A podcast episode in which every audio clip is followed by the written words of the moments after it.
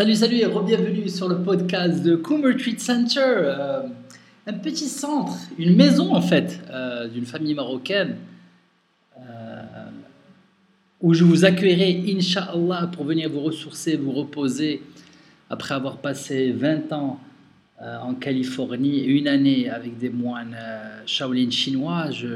J'ai eu la chance d'avoir une prière exaucée qui était de vouloir euh, arrêter de travailler dans le monde de la restauration. Après 7 ans, j'avais déjà un contrat de 25 ans à tirer et le style de vie de la restauration ne m'arrangeait plus. Euh, j'ai fait quelques rencontres, j'ai rencontré quelques personnes. Euh, je cherchais un nouveau chemin et j'ai trouvé un chemin qui a rendu le monde de la nuit, le monde de la restauration, insignifiant. Mais je ne pouvais pas sortir du monde de la restauration parce que j'avais des responsabilités envers mes partenaires, envers mon style de vie, euh, qui bénéficiait d'une qualité de vie, alhamdulillah, magnifique. Donc je n'avais pas le courage d'arrêter. Beaucoup de personnes, et si vous êtes l'une de ces personnes qui m'a encouragé à, ne pas m'en faire, je vous en remercie, mais je n'ai pas eu le courage. Et les gens me disaient, écoute Hicham, euh, si tu arrêtes le demande de la restauration, ne t'en fais pas, quelque chose d'autre apparaîtra. Je n'ai tout simplement pas trouvé le courage. Alors j'ai fait une prière. J'ai demandé au ciel, au bon Dieu, de m'aider. Deux semaines après, je reçois un coup de fil du propriétaire des immeubles ou les restaurants ou le service traiteur. Euh, ils me disent, écoutez jeune homme, euh, cet immeuble où vous travaillez, ben, doit le détruire et en construire quelque chose de plus grand. En ce moment-là, du monde de la restauration, je me suis dit, quelle chance Que dois-je faire de ce luxe, de cette liberté de prendre de nouvelles décisions? Je n'avais plus d'excuses. On a tous le choix de changer, de faire ce qu'on veut vraiment, mais on trouve des excuses. Notre cerveau, cette petite machine qui ne s'arrête pas, est bien serviable, quand on sait que son rôle est de ne jamais s'arrêter. Votre cerveau adore sauter d'une place à l'autre, qu'on se l'avoue. Votre cerveau adore se projeter dans l'avenir pour s'en soucier. Votre cerveau adore revisiter le passé pour le corriger. Donc c'est le travail du cerveau. Et au lieu de le combattre, parce que beaucoup de gens viennent chez nous ici, ils disent écoute Hicham, je, je dois me combattre ce cerveau. Au lieu de la combattre, comme on le dit dans pas mal d'exercices de méditation qu'on fait ici, observez ce cerveau. Regardez où vous emmène. Et quand vous le surprenez, parce que la majorité du, du temps, on ne se rend pas compte qu'en fait que ce cerveau nous emmène quelque part d'autre. Et on s'y identifie. On devient ses idées. Qu'une personne se dise qu'elle est malade pour que son corps y réponde et dise tout à fait d'accord. Ne vous laissez pas avoir par les idées de votre cerveau, observez-le, observez ces images.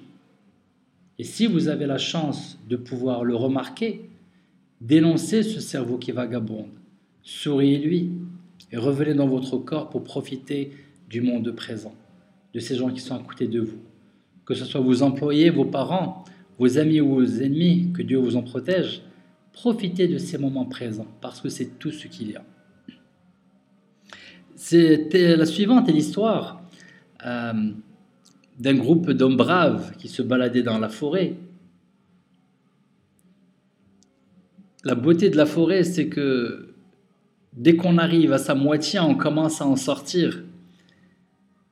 Tout à coup, accablé par la fatigue, mais cependant peureux, des attaques peut-être soudaines des esprits de la forêt, décident de se reposer, mais d'en laisser un d'entre eux, d'abord le plus fort, monter la garde.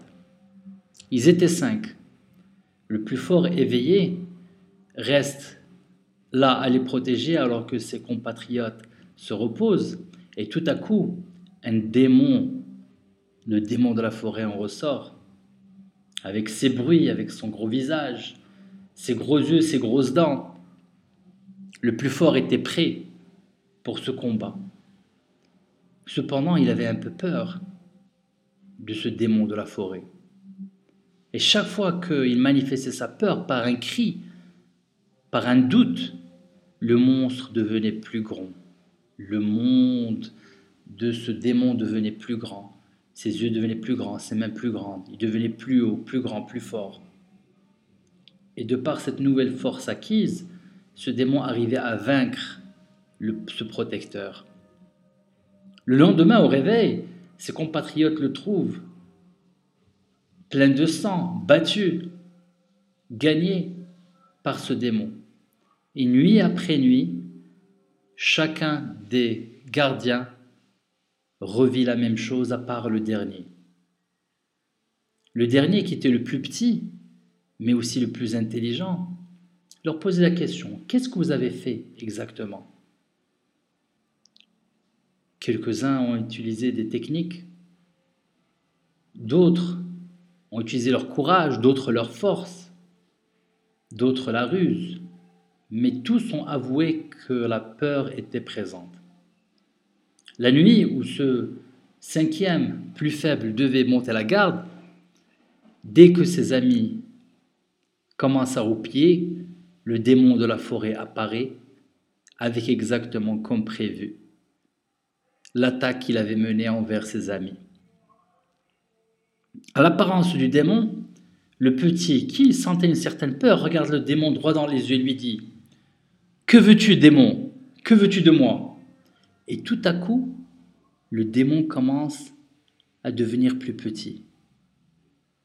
Intéressé par cette réaction, il pose la question encore Démon, que veux-tu de moi? Le démon crie, mais redevient encore plus petit. Et le petit gardien, le plus faible des cinq, continue à poser la même question. Que veux-tu de moi? Que veux-tu de mes amis? Que veux-tu? Dis-moi tout simplement ce que tu veux. Jusqu'à ce que ce démon ait la taille d'une petite mouche. Le gardien capture ce démon rapetissé et le met dans sa poche.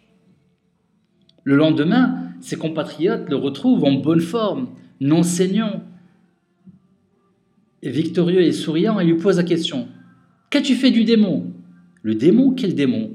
Il ressort ce petit démon en taille de petite mouche qu'il avait gardé dans sa poche pendant la nuit. Cette histoire, j'espère, vous a fait sourire pour vous dire qu'il y a des méthodes, des techniques pour en fait passer de la victime à l'observateur. Ce n'est tout simplement un travail de conscience qui doit se faire quand on est connecté avec soi-même. Euh, aujourd'hui, euh, j'ai un, étudiant, un participant de Suède, un jeune homme très agréable. Et durant les exercices, quelquefois, parce que je m'exerce aussi, je dis des phrases pour euh, motiver ces participants, mais me motiver aussi. Et aujourd'hui, je me suis trouvé à dire, il faut qu'on fasse mieux, il faut qu'on fasse mieux.